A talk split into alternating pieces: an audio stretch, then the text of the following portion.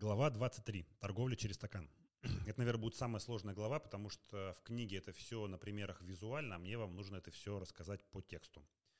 А, смотрите, стакан – это там, где встречаются продавцы и покупатели. То есть, если вы откроете мобильное приложение и нажмете на стакан, то вы увидите, что у вас часть э, акций окрашена в красный цвет, э, а часть э, в зеленый цвет. Красный цвет – это предложение на продажу, часть э, зеленая – это часть предложения на покупку. Разница вот эта вот на границе между покупкой и продажем является спредом.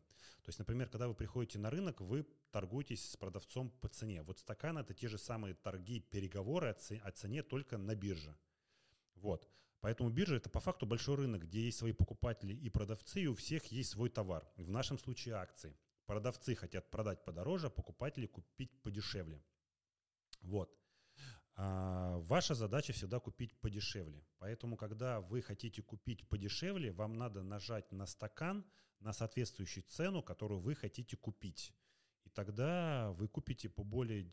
Тогда, наверное, скорее всего, в большинстве случаев вашу заявку кто-то, скажем так, одобрит и согласится купить, э, точнее, э, продать вам акции по той цене, по которой вы хотите купить, когда цена э, дойдет, добежит до вот вашего значения.